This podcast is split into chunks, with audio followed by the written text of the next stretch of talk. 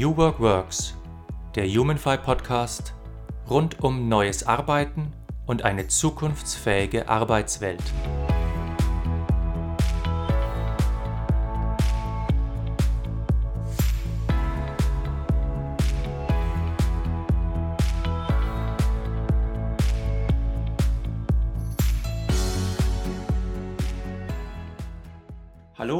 Herzlich willkommen zu einer neuen Folge von New Work Works, dem Humanfy Podcast.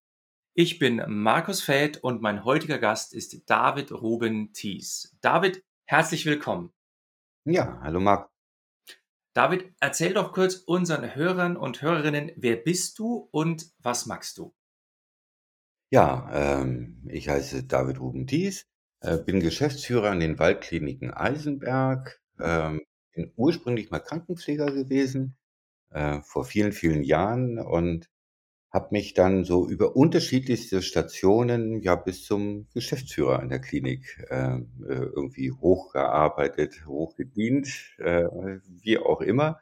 Äh, vielleicht so eine wichtige Zwischenstation, die erklärt dann vielleicht vieles, warum ich so bin, wie ich bin. Ich habe jahrelang auch dann nach meiner Pflege in der Interessensvertretung gearbeitet, also Personalrat, angekoppelt an Gewerkschaftsarbeit und habe aber so gemerkt, dass so dagegen sein ne, irgendwie Mhm. überhaupt nichts bringt und die, die gestaltet haben, ja immer auf der anderen Seite saßen. Also war klar, ich muss dann irgendwie noch was dranhängen, studieren und ich muss auf die andere Seite gehen, um das, was mich selbst immer genervt hat, äh, irgendwie auch mit ändern zu aber das war so immer die Haltung auch schon als Krankenpfleger so: „Mensch, lass uns doch aufhören zu jammern. Äh, wir auf unserer eigenen Station, wir können auch gleich selbst hier aufstehen“, ne? So, selbst unsere Station verändern und das war so immer die Haltung und ja, ich musste vielleicht einfach Geschäftsführer werden, um zu sagen so, äh: „Hier selber mal machen“, ne? Nicht Mhm. immer meckern, selber machen. Wunderbar. Ich äh, habe mich heute sehr gefreut auf den Termin tatsächlich, denn du hast zusammen mit einer sehr lieben Kollegin von mir, der Vera Starker und auch der Mona Frommelt, ein Buch geschrieben, äh, New Work in der Medizin. Mhm. Und äh, ich, ich würde gleich mal gern mit einer zugegeben globalen Frage einsteigen. Was ist denn für euch oder was ist denn für dich denn New Work in der Medizin? Was ist denn der Unterschied, wenn man sagt, ich mache jetzt New Work in der Medizin? Hm, ganz ehrlich, als ich, ähm, die Vera kennengelernt habe über Social-Media-Kanäle, habe ich von New Work ja noch gar nichts gewusst. Ähm, so und Vera hat mich dann irgendwie, sagen wir mal, ähm, ans Schienbein getreten, würde man heute wahrscheinlich sagen und gesagt: „Du machst das doch schon ganz lange.“ Mhm. Äh, so, also sagen wir mal, das theoretische Gebilde dazu habe ich ja dann erst durch den Kontakt mit den beiden kennengelernt. Äh. Dass es mir wahrscheinlich viel leichter, äh, fällt, über das zu reden, was wir da konkret gemacht haben. Äh, ich habe dann viel später erst verstanden: „Wow, äh, es gibt da jetzt so einen neuen Begriff, der heißt New Work.“ Ähm, bin da vielleicht 'n bisschen traditionell und komme da so, sagen wir mal, aus so Begrifflichkeiten wie Organisationsentwicklung, äh, systemisch und was weiß ich. Das ist dann 'ne alte Schule. Gibt's dann neue Begrifflichkeiten noch mit dazu und ich bin unendlich partizipativ da in in diesem Change-Prozess unterwegs gewesen, ne? Ähm, so und dieses: „Lass es uns doch mal einfach jetzt machen und hier und jetzt“, ne, so. Und da gibt es dann plötzlich ganz viele Elemente, die tauchen dann mit, ne, in den Begrifflichkeiten New Work mit auf, aber da bin ich ganz ehrlich gar nicht sattelfest. Mhm. Du hast jetzt vorhin gerade gesagt: „Ah, ich wollte raus aus, äh, immer nur meckern, rein in die Lösungen.“ Als du dann das, was du dir als Lösung mit der Zeit überlegt hattest, bisschen dagegen legst gegen das, was jetzt momentan so unter New Work läuft, gab's da schon Deckung, äh, oder Ganz viel, ganz viel. Also, es es es es beginnt ja so eigentlich in dem System, also System Gesundheitswesen, ne? So, was passiert da jetzt im Moment? Warum hauen so viele aus diesem Job ab, insbesondere ja auch in der Pflege und, ne? Was was muss denn da getan werden, um die Menschen zu halten oder auch um überhaupt die Jobs da wieder attraktiv zu machen? Äh, so, was wandelt sich da in der Pflege, in der Medizin, ähm, und was ist wirklich dringend erforderlich, da zu tun? Mhm.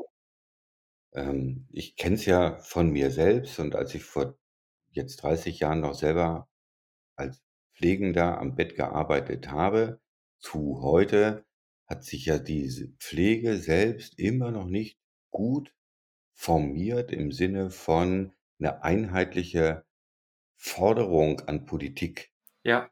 adressieren. So und ähm, verkünstelt sich, streitet sich nach wie vor untereinander. Äh, heutzutage kommen noch, ähm, selbsternannte, ähm, Influencerinnen noch mit dazu, die das Potpourri, ähm, der unterschiedlichsten Forderungen noch erweitern. Und dann setze ich mich manchmal so gedanklich auf den Stuhl eines Gesundheitspolitikers, Politikerin und frage mich: „Okay, äh, die wollen ja tatsächlich manchmal was umsetzen, aber was in Herrgottsnamen sollen sie denn jetzt genau tun?“ Mhm. Eins nach mehr Geld, die andere nach anderen Arbeitsbedingungen. Ja, aber bitte schön, welche denn nun genau?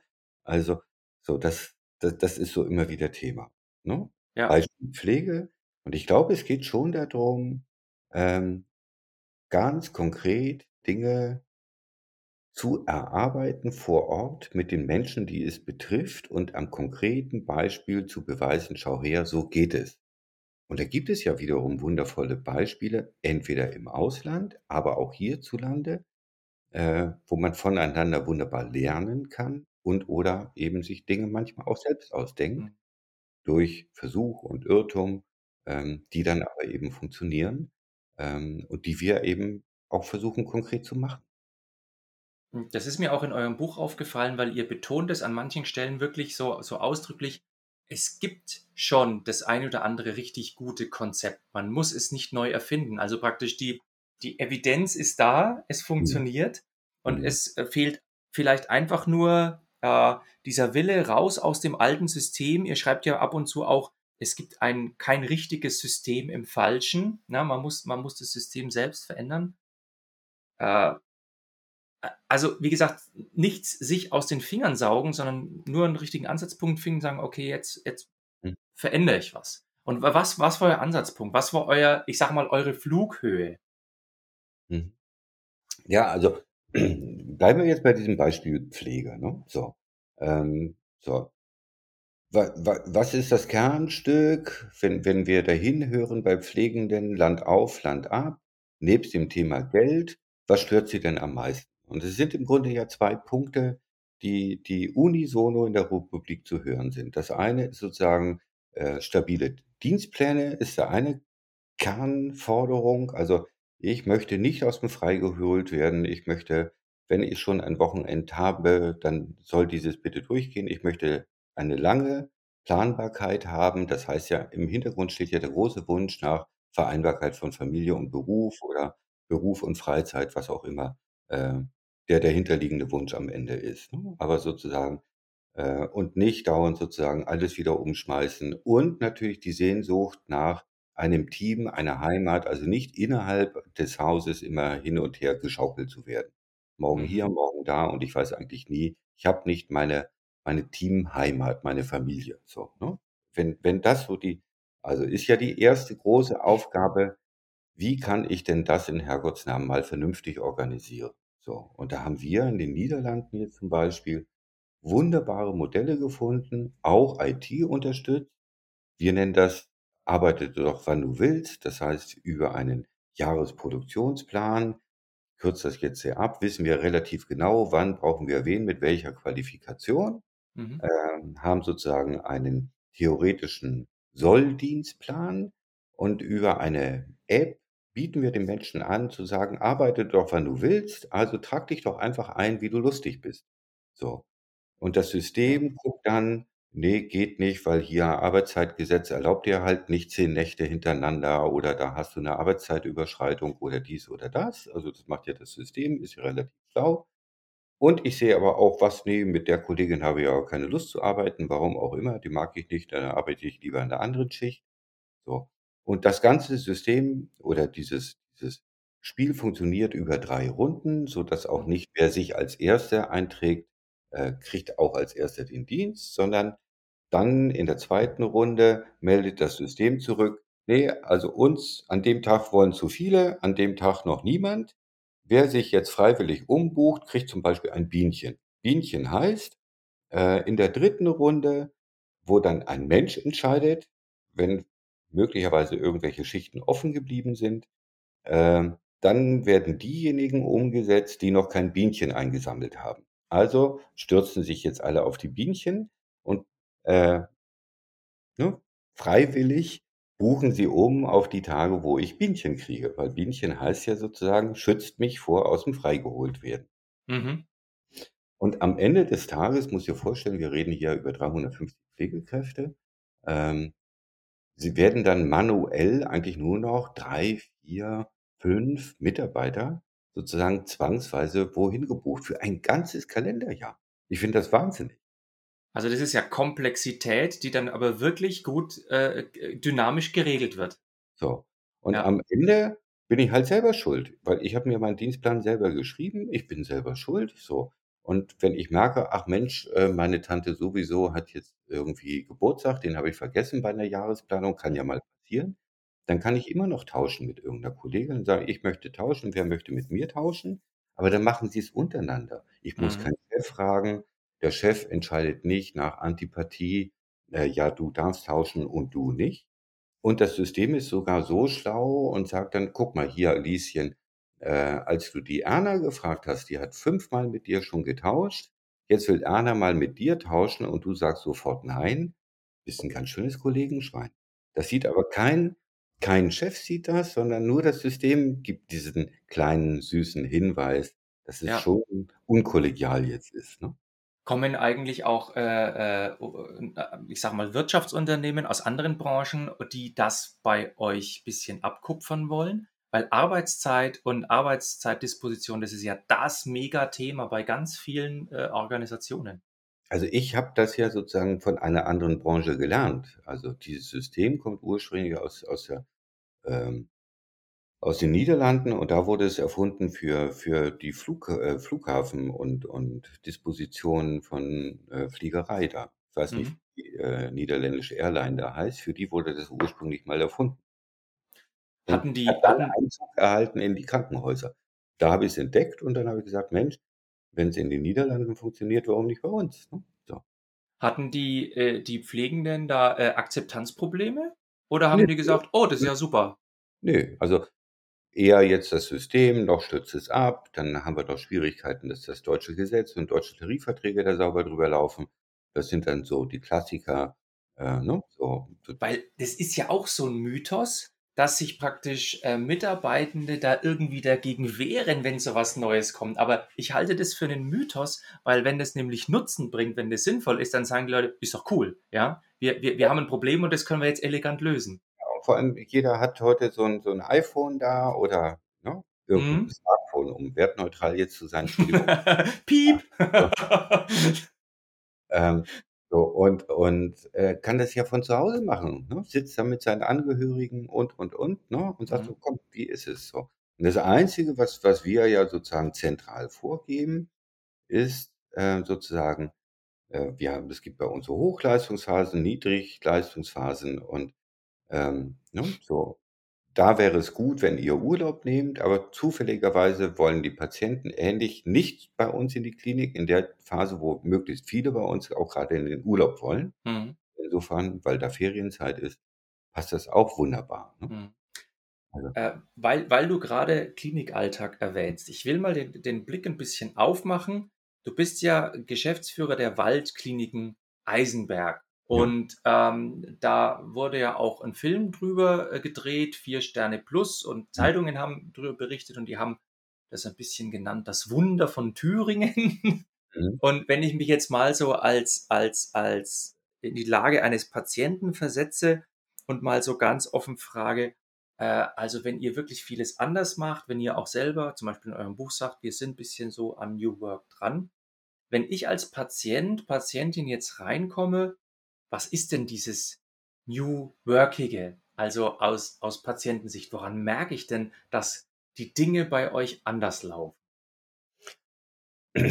Also, vielleicht ganz kurz, die die Idee dahinter ist ja sozusagen, dass wir gar nicht mehr von versuchen, von Patienten zu sprechen. Das lateinische Wort patientia, ertragen und erdulden, ne, ist ja 'n fürchterlicher Begriff und das wollen wir gar nicht mehr, sondern von Gästen, kommt aus dem lateinischen Wort Hospice, Hospital, ne, Hospitality, äh, ne, also Gastfreundschaft auch, ne? Gastfreundschaft, Ja. so, also versuchen wir immer von Gästen zu reden und die da liegende Haltung ist eben genau diese. So, das heißt sozusagen, du betrittst eigentlich 'n Hotel, haben deswegen auch Hotelsterne da draußen hängen, 4 Sterne plus, deswegen heißt eben der Mhm. Film auch so, für die gesetzlich Versicherten, für die Privatversicherten sogar 5 Sterne plus. So, ja, ähm, sieht so aus, riecht danach nach Kaminen, es gibt auch entsprechend tolles Essen. Aber die eigentliche Haltung dahinter, um auch gleich wieder zu den Pflegenden jetzt als Beispiel wieder zurückzukommen, heißt ja sozusagen, ähm Nein, ich habe nicht mehr dieses Gefälle von ich der Profi und du da der dumme Patient, der jetzt was ertragen darf und muss, sondern der Gast. Ich richte mich nach dir. Das heißt, wir haben einen Pflegeschlüssel von 1:8, Mhm. bundesweit relativ einmalig. 1:14 ist, glaube ich, bundesweit der Durchschnitt, also eine examinierte Pflegekraft zu 14 Patienten ist so der bundesweite Schnitt. Bei uns 1:8, mathematisch sogar noch 'n bisschen besser. Ähm, so, das heißt in meiner Schicht habe ich diese 8 Patienten und wir versuchen während des gesamten Aufenthaltes diese Beziehung zwischen Pflegekraft und Patient komplett aufrechtzuerhalten. So, und das habe ich in der Frühschicht und in der Spätschicht.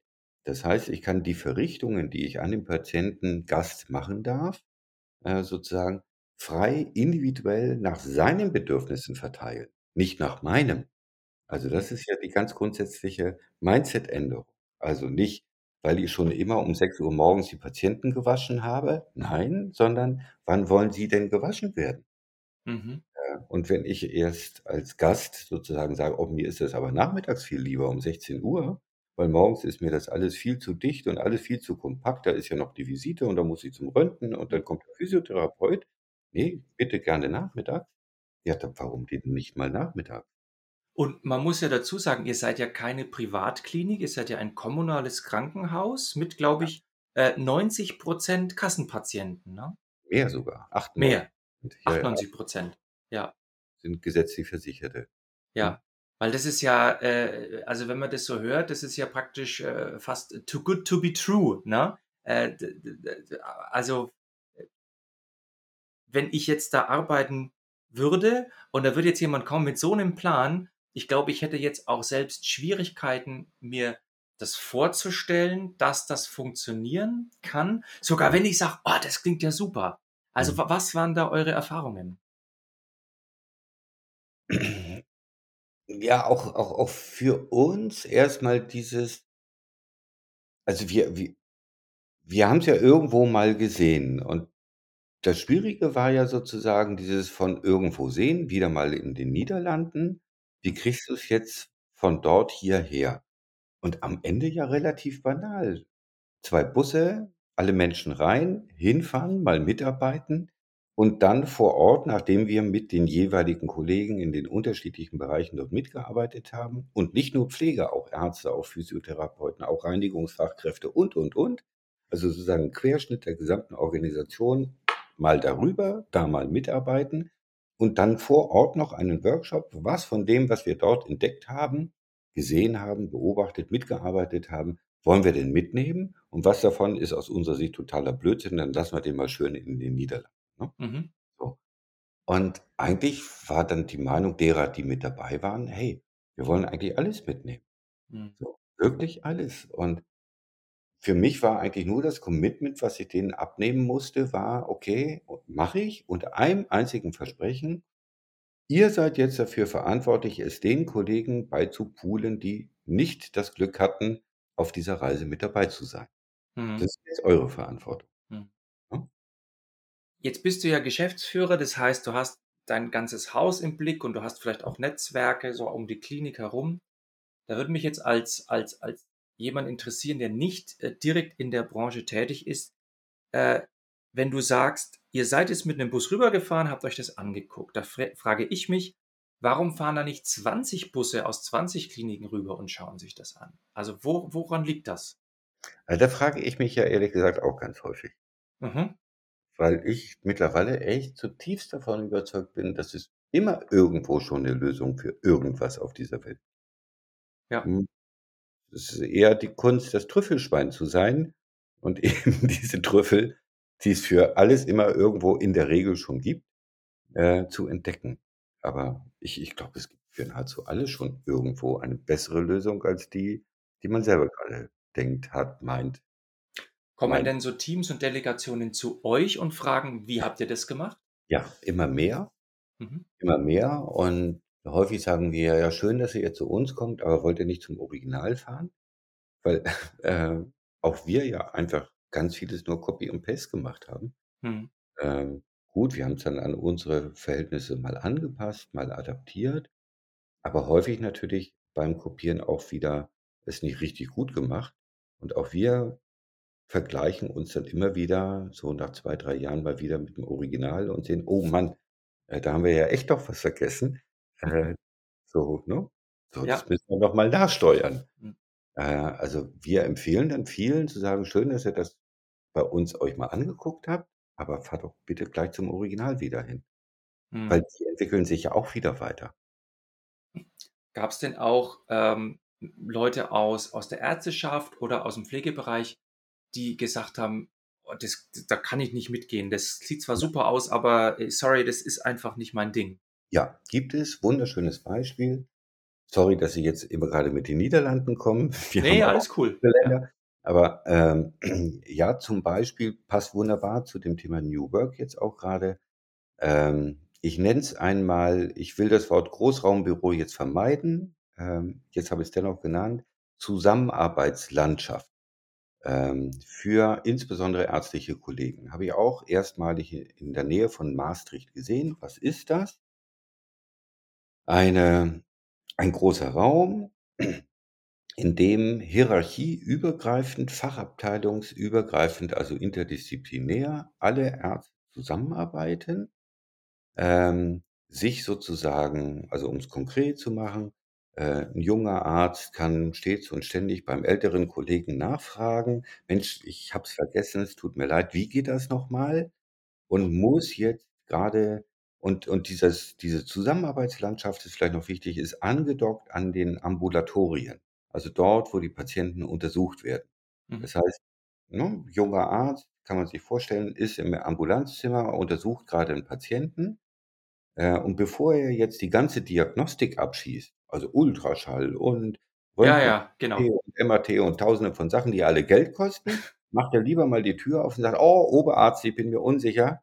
Äh, kannst du mir noch mal sagen, wie das geht?“ Äh, ne, so. Mhm. Oder jemand aus 'ner anderen Fachdisziplin alle sind ja gleich da, ne? So, ich muss kein Konsil schreiben, ne? Ich muss kein irgendwie 'ne E-Mail und Dings und 'n Befund und der andere muss zum Befund dann wieder 'n Brief schreiben und auf den muss gewartet werden und der muss vielleicht noch ausgedruckt werden und keine Ahnung was. Die reden plötzlich mit Mhm. Das Irre ist, die haben dann an der Uniklinik Maastricht mehrere Kliniken dann darüber untersucht: „Wie wirkt denn das?“ Und jetzt kommt das eigentlich dramatisch Tolle: Um 70 % steigt die, äh, Diagnosequalität und die Diagnosegeschwindigkeit zugunsten des Patienten. Also, heißt ja, wir mit unseren Einzelzimmern hier in Deutschland pro Arzt, ne, und, äh, alle schließen sich irgendwie weg hinter Türen und schreiben sich E-Mails und fordern Befunde und Konsile an und keine Ahnung was. Äh, es ist eigentlich Patientengefährdung, was wir hier betreiben, heftig übersetzt. Mhm. So, aber du fragtest ja nach dem Widerstand. Also, habe ich unsere Kollegen eingepackt, bin wieder dahin gefahren, habe denen das gezeigt. Ähm, die, die dabei waren, hm, hm, hm, waren schon nicht so ganz begeistert, aber spätestens, als ich dann die Katze bei uns aus'm Sack gelassen habe, habe ich also einen derartigen Widerstandssturm erlebt, dass selbst ich, sagen wir mal, von dieser Idee erstmalig zurückgetreten Um zu sagen: „Okay, lässt sich nicht durchsetzen.“ Warum? Weil es hier bei uns tatsächlich noch als ja, ich würde es mal ich ich meine es gar nicht so grob, wie es jetzt vielleicht klingt, wie so 'ne Art Statussymbol gesehen. So wie Medizin hier ausgebildet wird noch, ähm sehr dauert es Jahre, bis du, sagen wir mal, diesen Stand erreicht hast, dass du zum ersten Mal in deinem Leben privat bist, ne? Mhm. So, endlich hast du dir nach, ich weiß nicht, 12 Jahren Studium den Facharzt endlich bist du mal junger Oberarzt und zum ersten Mal in deiner ganzen Studiumsvita kannst du mal hinter dir 'ne Tür zumachen und bist nicht mehr der kleine dumme Depp vom Dienst. Ja, So. okay. Ich kann das so 'n Stück weit nachvollziehen, aber das ist einfach 'ne ganze Kultur der Ausbildung von Medizinern Mhm. über Jahrhunderte hinweg die man damit ja plötzlich infrage stellt. So. Mhm. Und ich glaube aber zutiefst diese Kultur stellt sich sowieso bald infrage durch die Feminisierung der Medizin. 70 % der Studierenden sind sowieso nur noch Frauen. Die haben ein ganz anderes Wertebild von Leistung, Vereinbarkeit, Familie und Beruf, von Umgang miteinander im Job und, und, und. Ähm, die jüngere Generation fordern da sowieso ein anderes kulturelles Miteinander ein. Das bricht dieses Kartenhaus sowieso in sich zusammen. Also, ich bin zu zutiefst davon überzeugt, dass wir um solche Formen der Koexistenz des Miteinanders, des kulturellen, inhaltlich-fachlichen, leistungsorientierten Austausches sowieso nicht mehr umhin kommen. Mhm. Ähm, so. Aber selbst habe ich da erst mal einen riesigen Widerstand. Und es ist ja eine Sache, wenn ein Arzt sich ein bisschen, äh, separieren will, Tür zumachen will gegenüber anderen Ärzten. Aber es ist ja noch, wenn ich das jetzt so richtig aus der Distanz mitbekommen habe, so aus der Branche, noch 'n ganz anderes Thema, 'n rotes Tuch für Ärzte, ähm, diese sogenannte äh, diese diese diese interprofessionellen Teams, ne? Wenn man dann mit Pflegenden zusammenarbeiten muss, die dann vielleicht auch noch manchmal sagen, wo es langgeht. Also, ihr ihr nennt es selbst in eurem Buch, äh, die, ähm die Bettpfannenschubser. Mhm. So, ne? Äh, also, um mal so 'n Begriff, der Ja. da so zirkuliert, bissel bissel bissel zu nennen. Das ist ja noch mal ein so 'n Hemmschuh im Kopf, wo man sagt: „Äh, jetzt muss ich ja noch mal vielleicht von meinem Thron in Anführungszeichen runter und muss mir von einer Pflegekraft vielleicht auch mal was sagen.“ Hm. Ja, und dann und dann wirken ja ganz viele Elemente mit rein, ne? Stichwort Digitalisierung, teilautomatisierte Prozesse, plötzlich noch 'ne Transparenz, wo ich grade bin. Da bin ich muss ich jemandem vielleicht noch Rede und Antwort, äh, ne? Mhm. Schulden da, warum ich jetzt grade da bin und nicht pünktlich am OP-Tisch stehe, ne? So. Also, plötzlich drehen wir dieses ganze Gebilde noch um und dieses ganze Selbstbild, ne? So. Also, das sind ganz, ganz viele heilige, traditionell gewachsene Elemente und ich ich sehe das gar nicht so sehr als Vorwurf, äh, sondern es ist, wie es ist und dennoch bricht da was ganz Neues auf und wir werden, finde ich, aber auch sehr achtsam und nicht im Sinne von Vorwurf, äh, sondern wirklich, wie wie kann man damit gut umgehen? Und und ja, da ist was. Ähm, ich finde das hochspannend. Ich merke auch, wie gesagt, ne, bei jungen Kolleginnen, wie sich das grade ändert, ähm, welche Bedarfe da sind und finde das eigentlich wunderschön, was da grade ne, so. Aber es geht eben nicht mit Hauruck und nicht mit Gewalt, schon dreimal nicht, äh, sondern es wächst halt. Gutes Stichwort. Ich wollte jetzt nämlich grad bisschen so rein in wir haben jetzt die Beschreibung und Mhm. wie kommen wir zur Lösung? Wie hat das bei euch funktioniert? Weil es hat ja funktioniert letztendlich. Ja, nicht alles, aber vieles. Äh, Mhm. und am Ende für mich ist immer der große Schritt wirklich die Partizipation. Immer wieder, ähm, breit, geduldig, mit Ruhe und mit Muße und am Ende ja auch, ähm, die Menschen an dem großen Bild mitschrauben lassen, ne, so. Also, auch an dem Zukunftsbild. Und Mhm. ich merke auch, es auch immer wieder zu tun. Also, es reicht nicht nur einmal, sondern es auch immer wieder zu tun, es auch immer wieder nachzujust ist zwar fürchterlich anstrengend aber es ist, finde ich, am Ende der einzige tragbare Weg, weil am Ende nur so alle Hände es halt mittragen. Dieses Haus ich meine, wir haben über diesen Weg das Haus so gebaut, ne? Klar gab's einen Architekten, ähm, ne, und ein sogenanntes Raum und Funktionsprogramm. Aber am Ende haben alle Mitarbeiter, äh, ihre Feedbacks über 'n Mock-up, über Tausende von Beteiligungsrunden, ähm, immer wieder ihre Gedanken damit einfließen lassen. Immer noch mal 'ne Korrektur und noch mal 'ne Korrektur. Aber, hm, so mehrheitlich ist es damit ihr Haus geworden. Mhm.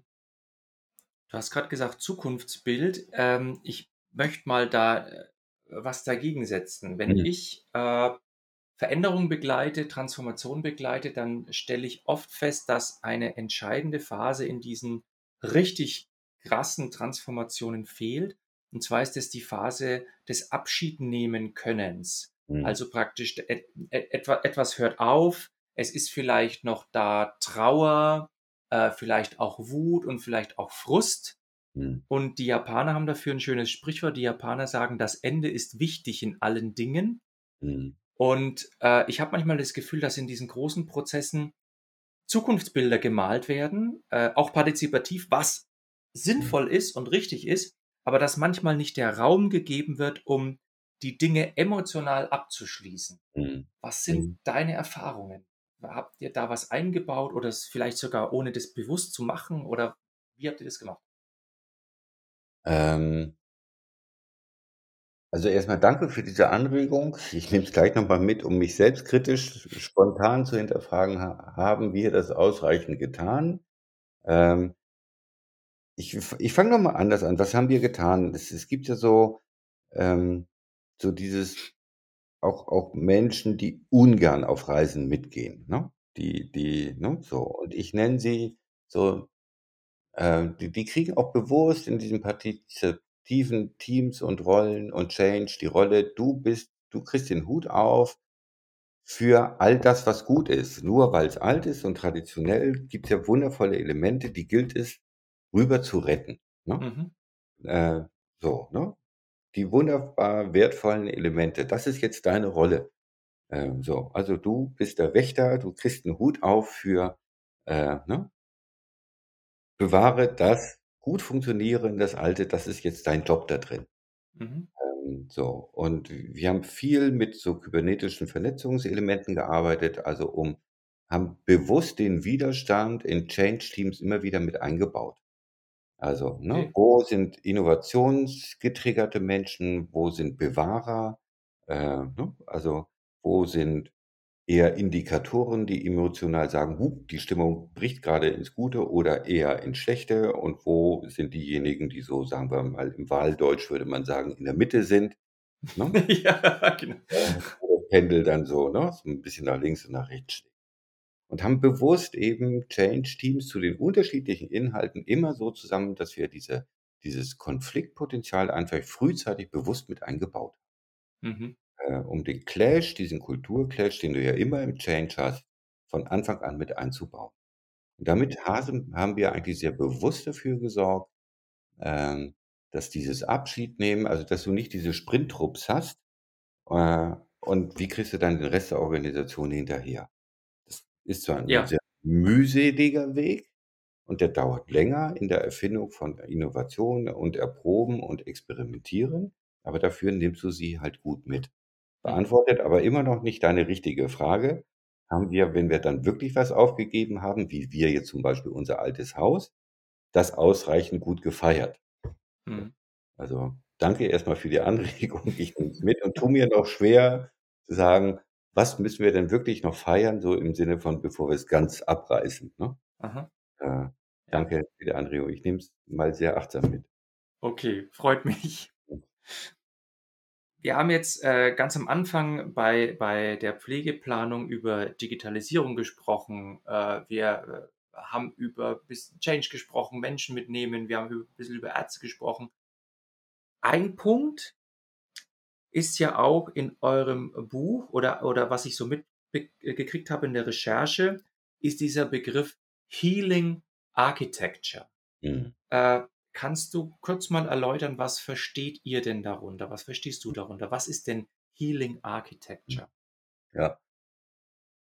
Also, wie kann Architektur dazu beitragen, dass du da drin schneller gesundest? Äh, ne, so, einfach mal so ganz platt ausgedrückt. Also Du betrittst 'n Krankenhaus und allein der Begriff Krankenhaus ist ja schon die 1. Störung, die bei mir Ja. losgeht. Es sollte ja 'n Gesundheitstempel Gesundheitshaus, ja.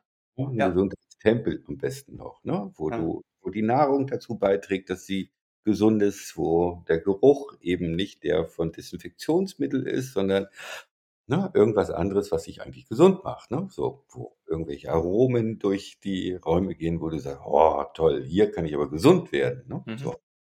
Licht ist natürlich 'n Riesenthema, äh, ne? Frische Luft ist 'n großes äh, ein Räumlichkeiten, die es dir ermöglichen, sozusagen auf deine eigene Biouhr zu hören, ne? Der eine braucht's dunkler, der andere braucht's heller, äh, ne?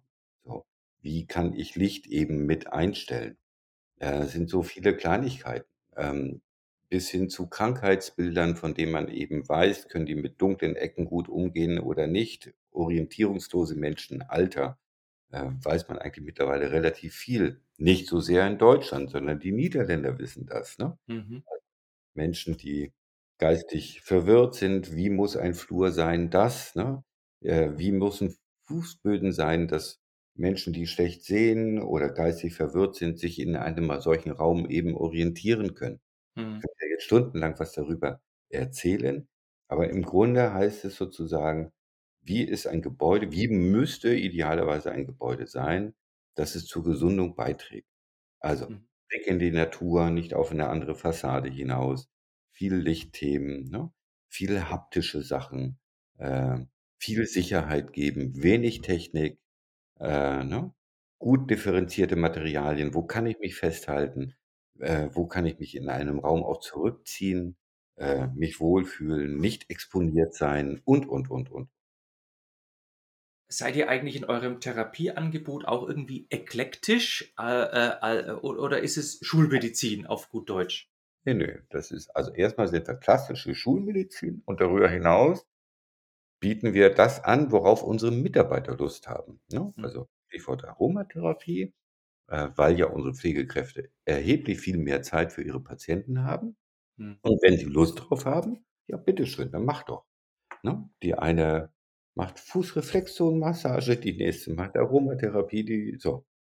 Ist so, worauf sie Lust haben. Das ist ja das Schöne. Gibt da jetzt keine zentrale Vorgabe. Die eine interessiert sich mehr für dieses Thema, die andere mehr für das. Die Übernächste ist, äh, Hobby-Ernährungstherapeutin, ne? Mhm. Und, und, und, und, und. Und das Schöne ist, grade in in an an Wochenenden, an an den Nachmittagszeiten, äh, dann ne, das sind ja eher Leidenschaften und Hobbys, die sie ja zusätzlich on top mitbringen. Ähm, so. Und dann fragen sie halt so bei den Patienten auf einer Ebene ab: „Wer hat denn Lust auf?“ So, ne? Und dann tauschen sie sich auch mal untereinander aus mit ihren Fähigkeiten und zusätzlichen Fertig Wundervolle Ange aber sie sie entstehen eben aus aus der Lust oder erst mal aus der Möglichkeit, ihrer ursprünglichen Berufung nachzugehen, nicht Bürokram und sonstigen Müll machen zu müssen und dann die Zeit zu haben, sich mal wirklich wieder mit dem Patienten aus Wenn ich das so höre, schließe ich jetzt einmal draus, dass eure Fluktuation auch relativ niedrig ist? Immer niedriger wird. Immer niedriger wird, ja. Mhm. Ein Gedanke noch, da den möchte ich in Raum werfen, als du vorhin gesagt hast, äh, es soll nicht nach Desinfektionsmittel riechen, wenig Technik und so weiter. Äh, mein Eindruck ist, auch in der Wirtschaft brauchen wir einen Musterwechsel, immer so mein Lieblingswort, weg vom mechanistisch-funktionalen, äh, Weltbild und Organisationsbild hin zu etwas, ja, wie kann man das beschreiben? Äh, ho ho holistisch, äh, ganzheitlich, dass man Emotionen mit einbezieht, Architektur mit einbezieht, äh, ne? Äh Frage Frage Teil 1: Siehst du auch diesen, ähm, Musterwechsel grade vonstatten gehen in vielleicht auch in der Medizin eher großflächig? Oder würdest du sagen, das ist Frage Teil 2: „N ne, das braucht's eigentlich gar nicht. Also, funktional-mechanistisch ist super.“ Mhm. Wow, ähm, also, ich fange mal bei mir an. Bei mir wohnen ja 2 Seelen in meiner Brust. Ich glaube, Krankenhäuser waren ehrlich gesagt noch nie gut durchorganisiert. und müssen dort an vielen Ecken was sagen wir mal, ich ich ich ich sage es mal wirklich knallhart betriebswirtschaftlich, was die Verschwendung von Ressourcen angeht Mhm. und Desorganisation und intern selbstgemachtes Chaos, brauchen die, glaube ich, echt noch mal viel an Struktur und Organisation, um sich nicht selbst im Wege zu stehen zu ihrem eigenen zum Nachteil der Mitarbeitenden und zum Nachteil der Gäste, Patienten. Mhm. Das müssen wir, glaube ich, echt noch viel machen, um dann aber mehr Raum zu haben für das, worum's nämlich eigentlich geht. Zeit für den Gast, um Zeit im Sinne von holistischen, ganzheitlichen Angeboten der eigentlichen Berufung wieder nachzugehen. Mhm. Wir wir sind schon ganz schöne Chaosmechaniker, die zu sehr noch spontan jeder sein eigenes Primelreich da organisiert, äh, was zu katastrophalen Zuständen führt und eben auch zu diesen Belastungssituationen. Also, deswegen ich glaube, wir haben erst mal mechanistisch, um's mal so zu sagen, noch viel Struktur, Organisations Automatisierungsarbeit vor uns, um dann den 2. Schritt erst mal gut hinzukriegen. Mhm. Also, es ist eigentlich kein Entweder-Oder, sondern es sind 2 Seiten derselben Medaille. Du Ja. brauchst 'ne gute Organisation, um Ja. dann deine Kräfte frei Genau. zu haben für die Arbeit am am am Gast. Ich ich bin lernfähig. Ich sage nie mehr Patient, ich sage am Gast. Ja. Ja. Okay. Äh, ich habe noch einen einen, äh, Aspekt, den würde ich gern mit dir besprechen. Und zwar, äh, ich habe mir einen Artikel durchgelesen aus der Süddeutschen, den hast du auch aufs auf deinem LinkedIn-Profil verlinkt. Und der Journalist, der der schreibt über eure Waldkliniken Eisenberg auch durchaus wohlwollend, b betrachtet es so. Aber da gab's einen Absatz, den will ich kurz mal zitieren, weil da ist mir, äh, etwas aufgefallen. So, also die der der Journalist schreibt, ähm, äh, und und zwar er er er beschreibt die Einrichtung, also seinen Eindruck vom Haus, so. Zitat: „Fangen wir an bei den Champagnerkühlern. Die gehören zum Patientenrestaurant Matteo, das einen Michelin-Stern anstrebt und dürften sich in etwa dort befinden, wo man in normalen Krankenhäusern normale Bettpfannen oder normale Mullbinden hortet. Machen wir weiter mit der limitierten Edition von ausnehmend formschönen Espressotassen, die der bekannte italienische Architekt und Designer Matteo Thun als Gestalter der Klinik gleich mal mitdesi mitdesignt hat. Die signierten Tassen sind käuflich zu erwerben in einer Lobby, die eigentlich als Aufenthaltsraum für Besucher und Kranke dient. Was man dem Raum, dezent illuminiert, mit Bar, Bücherregal, Sofa, Sessel und Kamin, wohnlich gemacht, nun wirklich nicht ansieht.“ Zitat Ende. Äh, ich hatte, als ich das als ich diese Stelle gelesen habe und er hat's bestimmt nicht so gemeint, aber für mich hat da so durchgeschimmert, äh bisschen so diese haben wir vielleicht auch eine äh, Neiddebatte? Äh, muss Kasse immer billig sein? Wundert sich da grade jemand, dass man in einem kommunalen Krankenhaus signierte Espressotassen von einem Designer kaufen kann? Also, äh, das wäre so so 'n gesellschaftliches Thema, ne? Äh, äh, wa was ja eigentlich auch mit Verteilung von gesellschaftlichem Status und Hierarchie zu tun hat, ne? Privat teuer, der kann sich die Espressotasse leisten, aber Kasse, bitte schön, bleib bei deinen Leisten. Du kriegst bisschen Lin Linoleum, ja, auf gut Deutsch. Ja, ja. Ja, weiß nicht, also da das galt es ja auch zu beweisen: „Guck mal, Leute, geht in einem kommunalen Kreiskrankenhaus am A-Punkt der Welt“, ne? Also, unser Saale-Holzchen-Kreis ist nun mal nicht Starnberger See oder so. Ähm es geht und es ist finanzierbar und es funktioniert und es geht auch in schön und in lecker und in hübsch und warum sollen die Menschen keine Freude dran haben? Mhm. Ähm, so und und, äh, das das finde ich so und warum muss Krankenhaus eklig sein? Und ne, so und es es war genauso teuer, es ist finanzierbar mit dem jetzigen Beitrag, so what? Warum soll Mhm. man's dann nicht tun?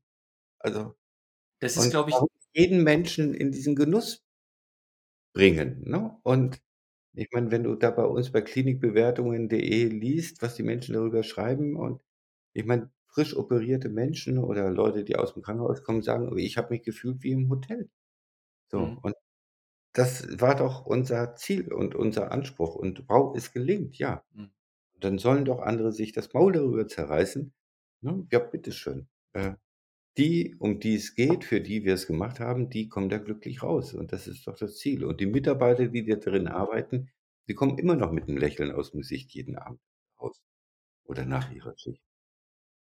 Was war denn in in diesem in diesem Prozess, der ja wahrscheinlich bei euch noch nicht abgeschlossen ist, weil du gesagt hast, manches habt ihr gemacht, manches habt ihr noch nicht gemacht.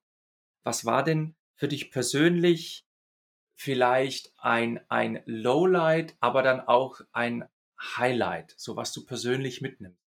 Mhm. Äh, Lowlight, Lowlight.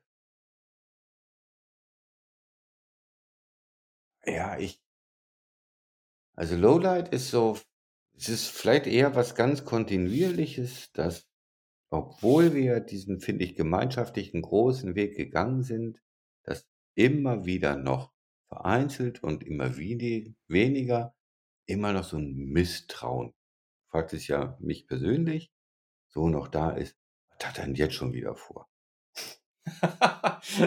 Okay. Welche Idee hat er jetzt in seinem Kopf?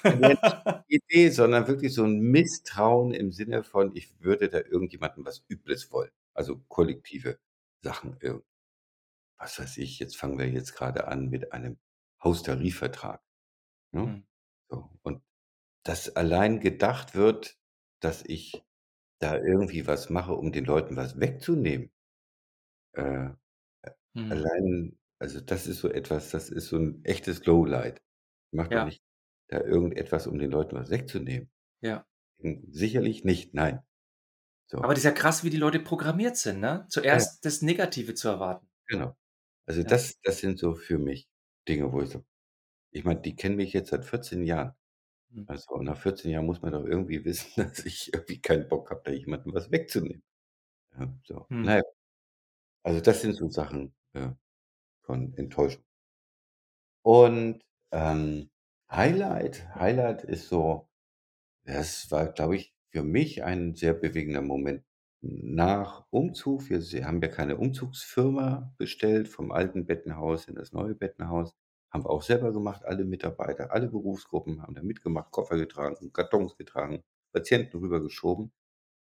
Es war so der 1. Abend, wo dann die Patienten drin waren und dass sich das alles so beruhigt hat. Es wurde dunkel draußen und die ersten Gäste saßen in ihren Wintergärten und haben ihr 1. Abendbrot eingenommen. Und ich bin so draußen langgelaufen und ich hatte so 'ne Zigarette und guckte da so hoch und sah: Wow, unser Konzept ging auf. Also, die Gäste saßen nicht in ihren Patientenzimmern, in der Regel saßen alle im Wintergarten, Mhm. quetschten, aßen, redeten miteinander. Also, diese Idee von nicht alle jeder für sich isoliert am Fernseher, sondern alle zusammen an einem Tisch und quatschen und unterhalten sich und entlasten dadurch ja wieder, äh, die Menschen, die auf den Stationen arbeiten, weil die ja sich selbst miteinander unterhalten. Es war ja alles so gedacht und ausgesprochen, aber es funktioniert. Mhm. Das war so mein totaler Glücksmoment, wo mir echt so Freudentränen da runtergelaufen Mhm. sind. Ich sage: „Wow, ja, es Ja. funktioniert.